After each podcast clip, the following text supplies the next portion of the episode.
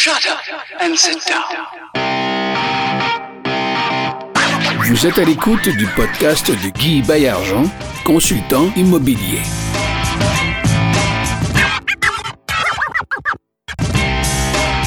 Salut tout le monde, c'est Guy Bayargent au micro de Ensemble, on va plus loin. Hein, c'est un podcast, ça va être euh, le cinquième aujourd'hui.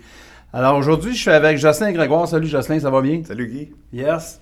Jocelyn, euh, je vais essayer de décrire tes réalisations des dix dernières années. On pourrait remonter à un petit peu plus loin, mais on, on va faire les On irait dix. loin pas mal. Pour commencer, Ouais. alors fondateur de Sanma Finance, Yes. Crack Boom, Yeah. Mordu d'immobilier, ainsi que le magazine du même nom. Ouais. tu étais un investisseur euh, immobilier à succès. Je dois en oublier là-dedans. Ben, c'est pas mal ce que j'ai fait dans les cinq dernières années. Avant ça, j'ai eu d'autres projets aussi qui ont, qui ont plus ou moins bien été. Il a fallu que je me casse les dents une couple de fois avant que ça, ça réussisse euh, pratiquement à tout coup. Les gens voient qu'il y a du succès présentement, mais euh, il, a fallu, il a fallu que je fasse un apprentissage. C'est ça. Là, t'es un gars qui lâche pas. Toi, ça devient d'où, ça, cette persévérance-là, Jocelyn? Euh, Je suis vraiment chanceux, c'est inné, c'est naturel pour moi. Pour, pour moi, le vécu que j'ai eu dans ma jeunesse a fait que j'ai quelqu'un qui n'a jamais lâché. J'ai une nature aussi très optimiste. Je vois le, voir, le verre toujours à moitié plein et non à moitié vide. Donc, euh, quand je vois un problème, ben, je cherche la solution. Je ne focus pas sur le problème. Je pense que c'est une des caractéristiques qui me permet d'avancer quand même assez vite. C'est que, tu sais, aussitôt que tu à focuser sur le problème, ben, il n'y a rien qui avance. OK, le problème, c'est ça, voici. Qu'est-ce qu'on a comme solution? Qu'est-ce qu'on a comme alternative? Puis je focus très rapidement sur les solutions qu'on peut apporter. OK. On va un peu euh, rapidement au, vif du sujet. Tu sais, ici, euh, l'émission, c'est un podcast immobilier, mais en même temps, je veux pas trop parler d'immobilier. Moi, j'ai les gens que j'amène à mon micro, c'est la règle de la loi de Pareto qu'on appelle. Ouais. J'essaie de parler de 20% d'immobilier, puis le 80% qui reste, on essaie d'aller dans d'autres dans d'autres sujets. Tu, sais. Euh, tu me dis que c'est inné en toi. Euh, J'ai-tu le droit de pas être d'accord? Oui, tu peux, tu Dans peux le être pas sens d'accord, que, c'est ça. euh, est-ce que ça serait peut-être. Je te, je te donne une hypothèse comme ça. Est-ce que c'est possible que tu aurais développé ces, ces, euh, ces aptitudes-là euh, dans ta tendre enfance, etc. Parce que. euh, Ben, ce que- quand je dis c'est inné, c'est que j'ai pas eu à forcer ce côté-là de moi. Il y a d'autres côtés où il a fallu que je me force. La discipline, ça a toujours été très difficile quand j'étais plus jeune. J'étais très indiscipliné. Puis, tu sais, ça a pris jusqu'à milieu de ma trentaine ou au début de ma trentaine là, à, à ce que j'arrive à être vraiment discipliné. Mais le côté être optimiste, puis me lever le matin toujours prêt à recommencer une nouvelle journée, malgré que il m'est arrivé plein de, de- de- de- de problèmes la veille ou dans la semaine, ben, demain, c'est une autre journée, on recommence en neuf, puis je recommence. Fait que ça, c'est un côté qui est probablement avec le vécu que j'ai eu, j'ai travaillé ça, mais ça a été facile pour moi de ce côté-là. Contrairement à la discipline, où ce qu'il a fallu, je me trouve des systèmes pour me discipliner. Oui. Tu sais, euh, euh, l'entraînement, là, je m'entraîne plus beaucoup. Je, je consacre, c'est un choix. C'est pas, je m'entraîne plus beaucoup par manque de discipline, c'est un choix. Mais euh, l'entraînement, ça, a été une façon de, de me discipliner, voir les résultats, mesurer mes résultats. J'ai trouvé plein d'outils qui m'ont permis avec le temps de me discipliner. Euh, côté business, ben, je fais mon bilan minimum deux fois par année. Chaque fois que je suis dans un avion, si tu me vois sur un laptop, 90% de chance, ben, en tout cas, à l'aller, 90% de chance, je suis en train de faire mon bilan. Parce que quand tu es en affaires, à un moment donné, tu réinvestis tout le temps ton argent. Puis là, tu as toujours l'impression, tu dis, ben, pourquoi je fais ça finalement? Fait qu'en prenant un temps d'arrêt, puis en faisant ton bilan, là, tu dis, oh, finalement, mon bilan s'est amélioré. Il y a six mois, je me souviens c'était quoi, parce qu'il était enregistré, puis je pars de celui-là, puis je crée. Fait que, tu sais, à tous les six mois, j'ai un bilan. Fait que j'ai un onglet dans, ma base de données où j'ai tous les bilans. Ça fait peut-être euh, huit ans que je fais ça. Fait que je peux voir la progression, je peux savoir quelle demi-année a été le plus profitable pour moi. Fait que, euh, tu sais, quand tu as des petits moments de découragement, puis tu dis, ah, il me semble là, que je travaille fort pour, Oui. pour peu de résultats. Mais tu regardes tes deux, trois derniers bilans, tu fais, oh, je suis passé de là à là à là. Fait que là, tu te dis, bon, ben, ça valait la peine ce que je faisais, je le fais pas pour rien, puis ça donne l'énergie pour continuer. Bon, mais ceux là, qui n'auraient pas euh, saisi l'importance de ce que Jocelyn vient de nous dire, rembobiner les deux dans la minute puis réécouter-le, ça vaut Ouais, vraiment ça la peine de faire ça. C'est vraiment un des trucs qui m'a permis bon. d'avancer rapidement. Oui, oui, vraiment bon. Tu crois-tu à ça, la loi de l'attraction? Oui, beaucoup. Beaucoup? Beaucoup. J'ai euh, j'ai jamais lu le livre au complet, je sais pas pourquoi, mais j'ai passé, tu sais, j'ai vu le film par, par séquence. Oui, oui. Puis, mais c'est des principes, comme je te dis, comme le côté toujours optimiste, c'est des principes naturels. Mais j'aurais vraiment aimé comprendre ça à 14, 15, 16 ans, tu sais, quand on est amené à faire les premiers choix dans notre vie, là, euh, qui, vont, qui, vont, qui vont déterminer qu'est-ce qui va être les prochaines années. Parce que, on, on fait des choix de notre plus tendre enfance, mais je pense que c'est à 14, 15, 16 ans qu'on fait des choix, tu sais, quelle étude je vais faire, dans quoi je m'enligne. Puis si tu fais les mauvais choix à ce moment-là, ben, c'est du temps que tu perds après. Je regrette pas ce que j'ai fait, mais si j'avais eu les, les connaissances que j'ai aujourd'hui à ce moment-là, j'aurais avancé beaucoup plus vite. Ça, le développement, ça serait fait mieux. Ouais, c'est vrai. Mais j'avais pas l'expérience, puis j'avais voilà. pas le vécu. Donc, tu sais, un dans l'autre, je regrette rien. C'est ça. Sauf que souvent, ça me passe par le dé de dire Mon Dieu, si j'avais su ça à 15 ans, si j'avais pensé ça, ben, j'ai un fils de 19 aussi.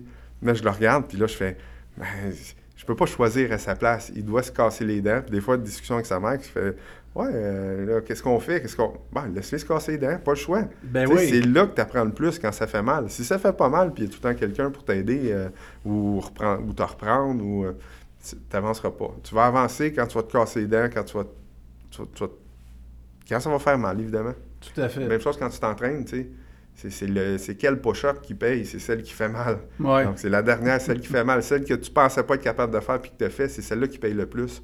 La première push-up, si tu arrêtes là, ben, tu, te rendras jamais compte que tu as, fait de l'exercice.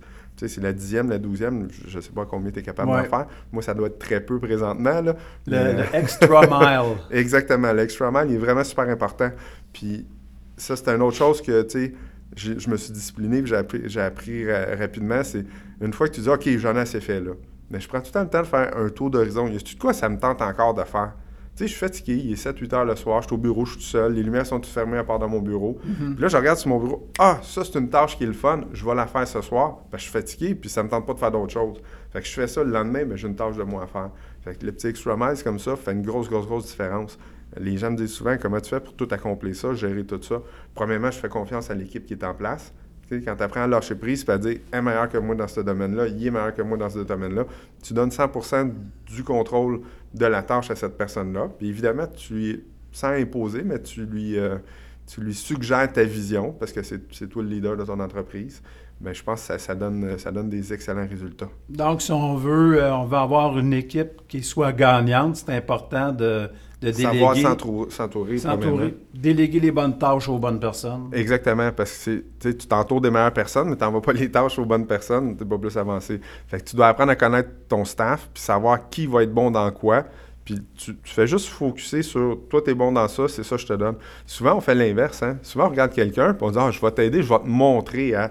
Non, focus sur ce à quoi il est bon. Tu sais, Gretzky, il n'y a personne qui a demandé de jouer en désavantage numérique. Il est bon en compter des buts, puis on poussait dans le dos, compte des buts, tu vas être encore meilleur. Fait que, tu sais, si tu focuses sur ses forces, il va être bon. Si tu focuses sur ses faiblesses, puis tu dis, ben, améliore-toi de ce côté-là.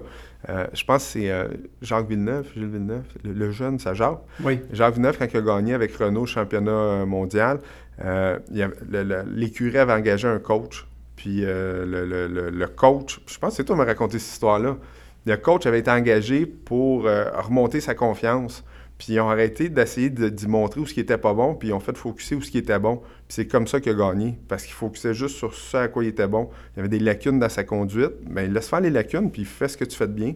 Puis c'est comme ça qu'il a gagné le championnat. C'est Exact. qui m'avais raconté cette histoire-là? Non. Non? Je vais être honnête Avec un sourire, c'est pas moi. toi? OK. Non. J'en, ai des semblables, mais Ah ouais? celle-là, c'est pas moi.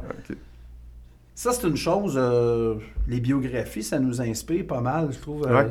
de pouvoir prendre, euh, non seulement prendre un modèle, mais pouvoir euh, s'inspirer de la, de la vie des, des autres, puis euh, que ce soit... euh, Moi, j'ai la, meilleure biographie que j'ai lue ever, elle m'a été, elle m'a été recommandée par un monsieur Jean Crispo, un comptable agréé qui a eu beaucoup, beaucoup de succès. Puis à un moment donné, il m'a dit tout le monde se reconnaît dans cette personne-là, puis c'est la biographie d'André Agassi. Donc, André Agassi, là, qui, a, qui a eu un parcours très difficile. euh, Je a- dur à lire, moi, sa Ah, Hey, ben oui, son lourd, père, c'était un père. moyen Ah, malade, là. Ouais, mais c'est c'est un des, des meilleurs livres que j'ai lu. Ça, ça- il s'entraînait à Vegas hein, quand il était petit. Ah ouais, c'est écrit en caractère minuscule en Ouais, plus, cette biographie-là. Oh, Ouais, c'est- un, un livre qui est très lourd. Là. Puis tu vois que le gars a eu beaucoup, beaucoup de problèmes, mais il a toujours persévéré, il a toujours foncé. Il haïssait ça jouer au tennis, je pense. c'est drôle, hein, un champion du monde qui a marqué l'histoire du tennis, qui détestait son sport. Ah ouais, son père, il s'était installé là-bas, il a acheté une maison parce qu'il y avait un, un de tennis le- en arrière. Le, le cracheur, ou je sais pas trop, la machine qui envoyait des balles, puis il est obligé de frapper 5000 balles par jour. Écoute, C'est incroyable, là. c'est incroyable. là. Fait que, euh, mais il a, il a jamais lâché, puis il a fini par être champion. Aujourd'hui, il fait ce qu'il veut. Ouais, je pense que oui. Puis toi, la biographie qui t'a inspiré, euh, c'est ça. Est-ce que toi, tu écrirais ta propre biographie un jour? Ça va venir. Ça va venir.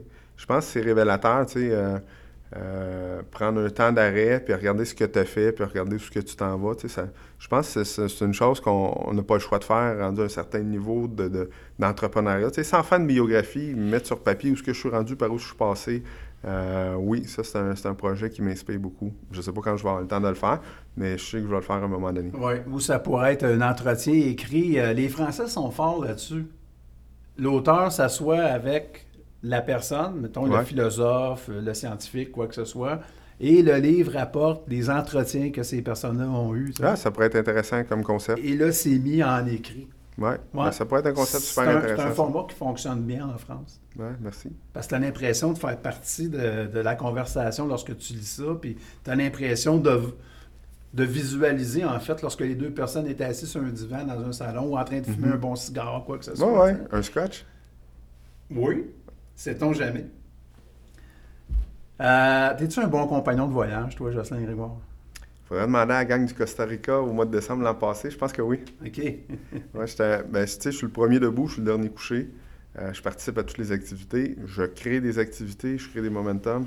Euh, c'est un- être en voyage comme ça, là, c'est, c'est, euh, premièrement, c'est le seul temps où je pense plus à rien. Là. Fait que, on, Ouais. on, on laisse nos problèmes puis notre business dans le coffre de sécurité de la chambre. Puis là, je pars le matin, moi, je déjeune, puis je change de temps, puis je, je fais souvent des groupes organisés comme euh, on a fait avec euh, Groupe Avego là, euh, au mois de, de- de décembre. Là, on est parti, on était 60 entrepreneurs de toutes sortes de, de- de catégories. Fait que, moi, je trouve ça super stimulant. Je parle de business, mais sans penser à ma business. Fait que je suis avec des gens qui me ressemblent. Puis on a passé une semaine extraordinaire, là. Je fais ça très régulièrement. J'ai peut-être une douzaine de voyages comme ça à mon actif. Puis je veux en faire d'autres, c'est évident. Fait que si jamais des gens qui, qui me croisent et qui organisent un voyage, je n'ai pas m'en parler, je vais sûrement être partant. Si tu avais un voyage, je te parle d'un voyage euh, nature à faire, là. Je parle pas d'aller euh, dans une destination soleil, là.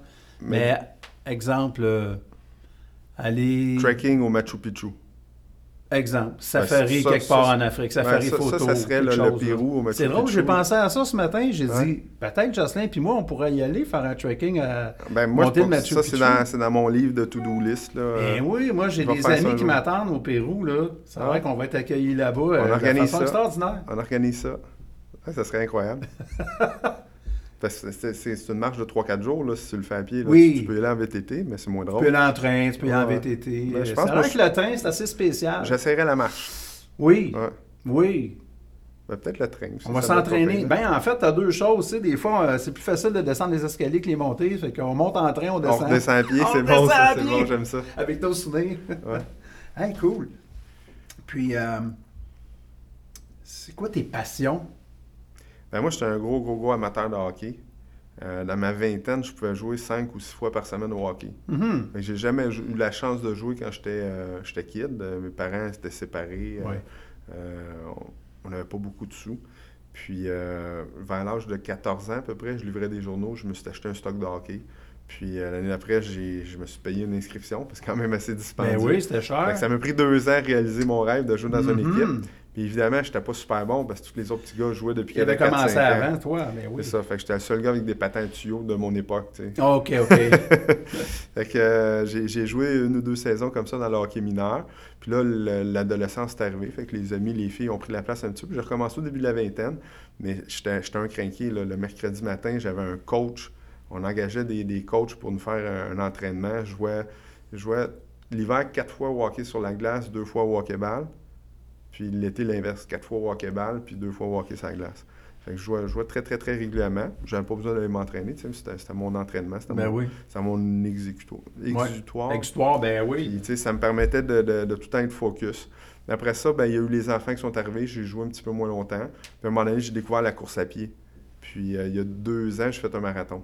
Fait que j'ai vraiment eu. Ben euh, oui, c'est ça. j'en j'ai couru, euh, j'ai couru euh, je te dirais, 7 à 9 fois par semaine. Des fois, je partais faire un 10 km le matin. Le soir, je faisais un 5 km. Fait que, euh, puis, euh, entraînement de marathonnier. Là, Euh, on a fait marathon, ce qui, est, ce qui est très difficile à faire. Ben là, c'est tout un exploit. Oh. C'était ton premier? Une anecdote, là, parce que je suis un peu fendant quand je veux, là, puis à moi-même, je me parle. Le marathon, c'est très Ouais. solitaire, on se parle tout seul. Ça, tu t'étais. J'ai mes écouteurs, puis on arrive à la ligne du 21 km. Ah, Puis là, dans ma tête, je me dis comme un fendant, c'est ici qu'on sépare les hommes des enfants, puis je prends le, 20 je prends le, le- le 42 km. Fait que je tourne pas pour aller à la ligne d'arrivée. Je te jure, 20 minutes plus tard, je pleurais. ah. Ah ouais. J'avais hein? mal partout, trois crampes en même temps, puis, euh, puis euh, 38e kilomètre, 39e kilomètre à peu près, je vois mon fils au loin, fait que je sèche mes larmes. Ah. Mais là, il voit que ça va pas bien. Fait qu'il a sauté à la clôture, trois tapes dans le dos, puis il a dit « C'est pas ici, tu vas lâcher le père, on continue ensemble. » Fait qu'on s'est rendu jusqu'à la ligne d'arrivée ensemble. C'était Wow. vraiment extra- extraordinaire. Il a fallu qu'il arrête comme 100 mètres avant la ligne d'arrivée, là, mais ça m'a redonné l'énergie pour Wow. repartir. Tout ça pour dire que c'est tout mental, hein. Parce que quand je commençais à pleurer, mes écouteurs sans fil venaient de lâcher. Donc, je sais pas si la pile ou interférence. J'ai enlevé ça, puis là, au lieu d'écouter mes, mes discours de motivation, ma musique, ce que j'avais l'habitude de faire, je me suis mis à écouter mon cerveau qui commençait à dire Oh, tu manques de sucre, tu manques de, de- de glucides. Là. Puis là, les crampes ont commencé à apparaître. Là. Puis là, j'ai commencé à trouver ça dur. Puis là, mon cerveau commençait à penser Je vais-tu lâcher, je lâcherai-tu pas Tu sais, J'avais Mhm. pas personne qui me criait de la motivation des oreilles. là. Fait que, euh, fait que c'était très, très, très mental. Oui. Donc, tu étais passé de ivresse mentale à détresse mentale. Ah oui, c'était vraiment détresse mentale. là. Pleurer, puis boiter, puis continuer à courir. euh, c'était, c'était, Ah, un gros défi. c'est- Vraiment un gros, gros, gros défi. Absolument. Écoute, c'est c'est- digne d'un athlète de haut Bon. niveau, ça. Je te félicite. Mais, mais mon application me disait que j'avais perdu 7000 calories dans la journée. Quand je suis arrivé de l'autre côté de la, de la- de la piste, il y a comme un air de détente. Il te donne des bananes, du Oui. yogourt, toutes ces choses-là. Puis là, tu marches pendant un bout de temps. Puis euh, ma femme m'appelle. Elle dit T'es où? On ne te trouve pas T'es où? On ne te trouve pas Ben, j'ai dit Nathalie, écoute, il y avait un coupon de bière gratuite sur le dossard. Tu penses que je suis où? Je suis au bar. J'étais à côté au bar, puis elle était à peu près à, à 30 pieds de moi. Puis elle me cherchait, puis elle me trouvait pas. J'avais perdu trop de poids pendant la course. Mon Oh! visage était Euh, aminci. OK, OK. Donc, elle te reconnaissait Ah pas. non, elle me reconnaissait même pas, là. J'avais vraiment... Je pense que j'ai perdu 17 livres. Fait que, euh, arrivé à la maison, j'ai dit, là, j'ai vraiment faim. On a commandé des mets chinois, tout quoi de plus cochon que ça. j'ai mangé quatre repas de 4 heures jusqu'à 11 heures le soir. Mais quatre repas que j'ai jamais mangé autant que ça, là. Non, non. Puis euh, le lendemain, je me sentais bien côté rassasié, là.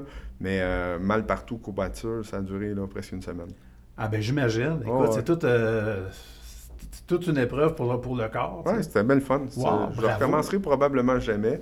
Mais euh, bon. c'était sur ma to-do list. Puis là, ça, tu l'ai t'étais donné ce défi-là l'année d'avant, comme jour pour Ouais. jour. Non, au printemps. Au Je l'ai printemps? annoncé sur Facebook. parce, parce que là, c'est euh, l'année de mon 40e anniversaire. Puis euh, j'ai. Sept jours avant que j'ai 41 ans, j'avais dit pour 40 ans, il faut que je l'aie fait. Là. Fait que sept jours avant que j'ai 41 ans, j'ai couru mon marathon. Fait que ce, ce qui me motivait à le faire, c'est que je l'ai annoncé sur Facebook. J'ai dit, je vous avertis tout de suite, je commence à courir. J'ai pris une photo de moi qui courait. Ouais. Euh, cette année, je vais courir un marathon. Puis là, plein de monde sont venus voir, oh non, six mois, c'est passé, tu apprends à courir, ça fonctionne pas. J'ai engagé un coach, j'ai couru, j'ai été assidu, j'ai été discipliné, puis, euh, puis je suis passé à travers. Je m'enlignais à le faire pour 3h30. Tu sais, c'est quand je passais à moitié, là, 3h30 pour un premier marathon, c'est très bon. Finalement, je l'ai fait en 4h22. OK. La deuxième moitié a été vraiment difficile.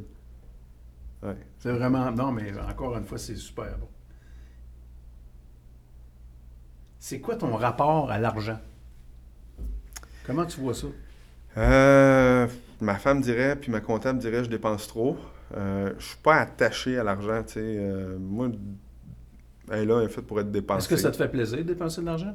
Oui, ça, me- ça, me- ça me donne un petit Ça te fait flow, triper? ça me fait triper. J'aime ça, j'aime ça les bonnes choses, les belles choses. Oui. Euh, euh, des restaurants, goût dispendieux un petit peu des fois, mais euh, tu sais, la vie est courte, hein. Je peux je- mourir avec 2 millions dans ton compte de banque ou mourir avec zéro. Ça euh, veut dire qu'on va s'engager un porteur euh, au Pérou? Ouais, c'est ça. on, on va vivre la grosse vie avec des porteurs. Ils appellent ça des Sherpas. on va s'amener des Sherpas. Exactement. Puis moi, ça me faisait penser à Warren Buffett, là, il conduit une auto euh, tu sais, qui a plusieurs années, puis il habite la même maison, genre depuis 50 ans. Ouais. Qu'est-ce que tu penses de, de ça? Ben, moi, C'est un choix personnel? Moi, c'est un choix personnel. Euh, honnêtement, je viens de rénover ma maison. Ça faisait 10 ans qu'on était là. J'aurais sûrement eu les moyens de changer de place. Mes enfants sont bien, ma Ah, famille est bien. Ouais. On est habitué dans nos petites affaires. J'étais à 5 minutes du bureau. Euh, je dis pas que je changerai jamais de maison, mais je suis un, gars qui est quand même assez, euh, assez stable de ce côté-là. Donc, euh, j'essaie de garder, euh, j'essaie de garder les, la, la stabilité dans ma vie. Là. Fait que, je- c'est un bon côté pour lui. Puis, tu sais, j'ai vu le reportage sur War- Warren Buffett. Oui, ça fait 50 ans que dans la même maison, mais c'est quand même pas une petite maison. Là. Non, non, on s'entend. on s'entend qu'il y a toutes Il les, com- bien, il y a toutes les il commodités nécessaires, il manque de rien. Là. Même chose pour la voiture, à un moment donné, c'est pas ça qui fait le personnage. S'il y avait une belle et bonne voiture, puis il l'a pas usé beaucoup, je, je vois pas l'utilité de la changer. Personnellement, je vais pour les locations. Côté fiscal, c'est c'est mieux. Oui. Puis je les change plus souvent pour être certain, parce que tu sais, on, on sait bien, là, un auto après 60, 70, 80 000 km commence à avoir des problèmes. Surtout avec Moi, nos c'est- routes. C'est ouais, c'est ça. C'est plus le côté euh, pratique de dire, ben, je suis jamais en panne, tu sais. Fait que j'ai des véhicules qui sont tout le temps euh, récents, mais j'ai pas un véhicule à 100 000 là. Non. Je, je me, je me maintiens là-dessus, là. Oui, oui, oui. Parfait. Qu'est-ce que tu apporterais avec toi pour un séjour sur une île déserte? Ta liste. Oh, du scotch? Deux, trois affaires. là. Mais là, euh, du scotch, c'est ça. J'aime bien, prendre un petit verre, j'aime ça. euh, Un ça livre que tu amènerais? Un livre que j'amènerais. Un livre que, tu as lu ou que, ou, un te- que tu as lu ou que tu aimerais lire? Euh, ben là, je suis en train de lire celui de Manu Lemire. Euh, c'est un livre qui, qui me fait réfléchir beaucoup. Il y a une vision de la vie, puis du bonheur, puis des choses que, que malgré toute l'expérience que je peux avoir, je, je, j'avais jamais vu cette optique-là.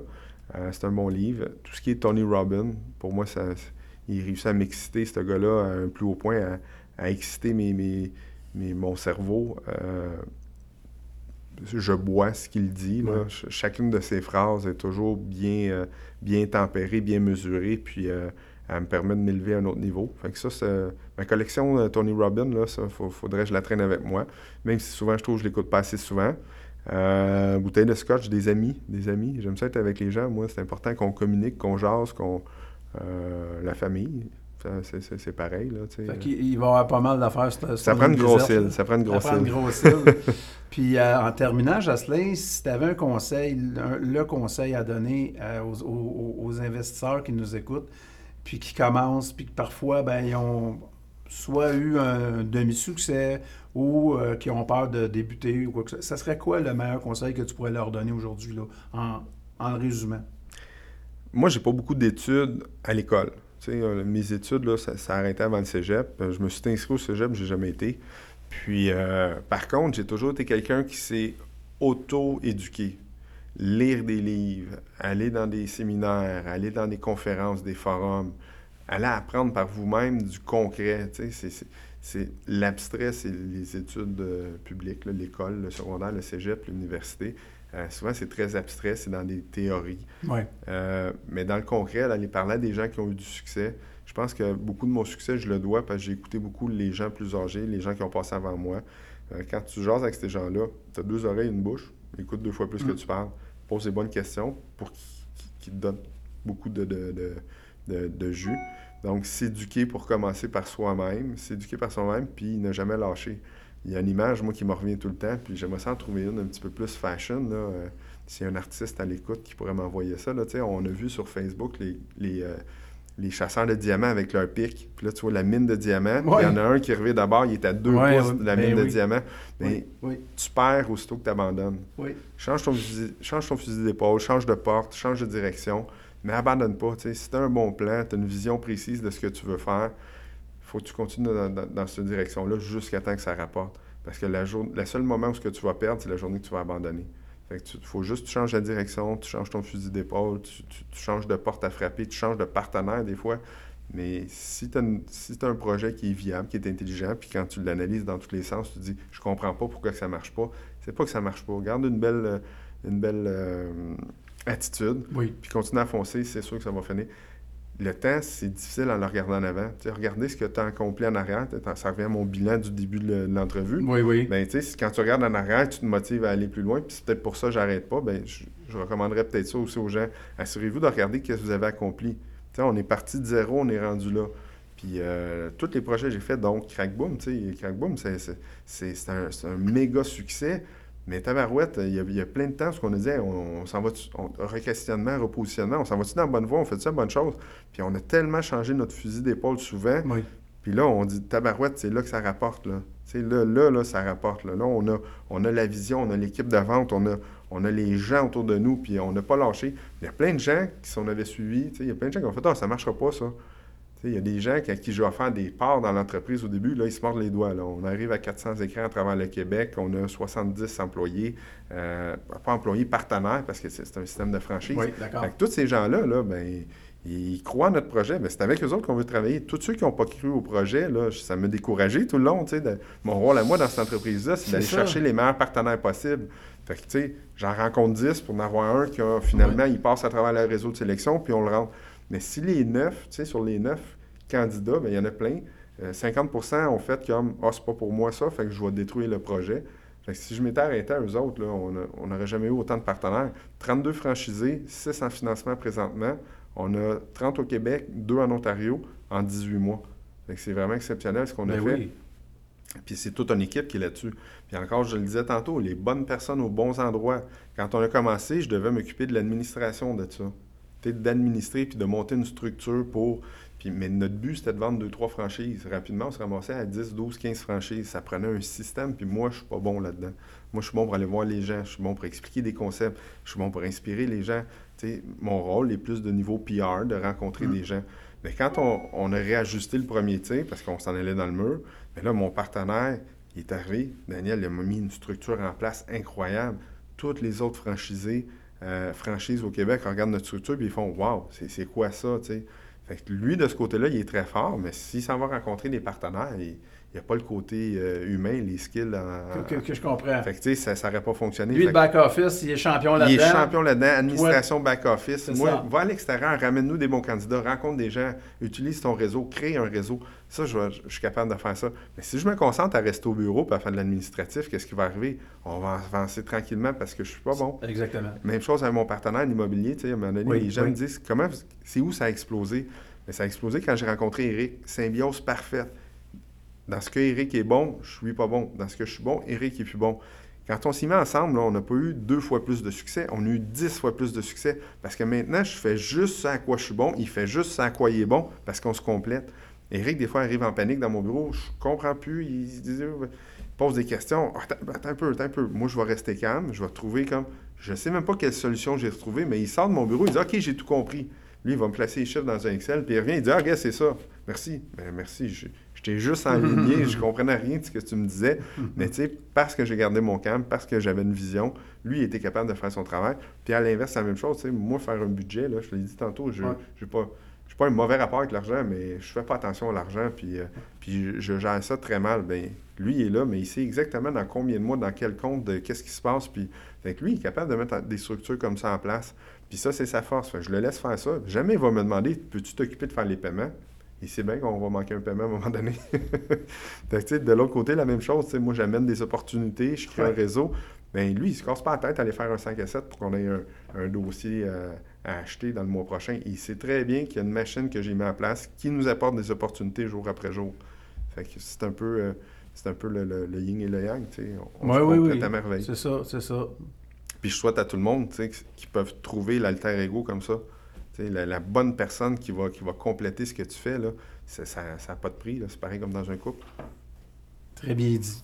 Yes. Hey, Jacinthe Grégoire, je te remercie infiniment. Belle générosité. Merci. Puis, euh, C'est bonne vraiment continuation. plaisant. Je t'ai énervé un petit peu, là, juste des micros, pas de caméra, juste deux. Euh, mais ça a vraiment été plaisant à faire. Ça a bien été. Hey, je te remercie beaucoup. Hein. Merci. Thank you. Bye bye. Thank you. Bye. Shut up and sit down.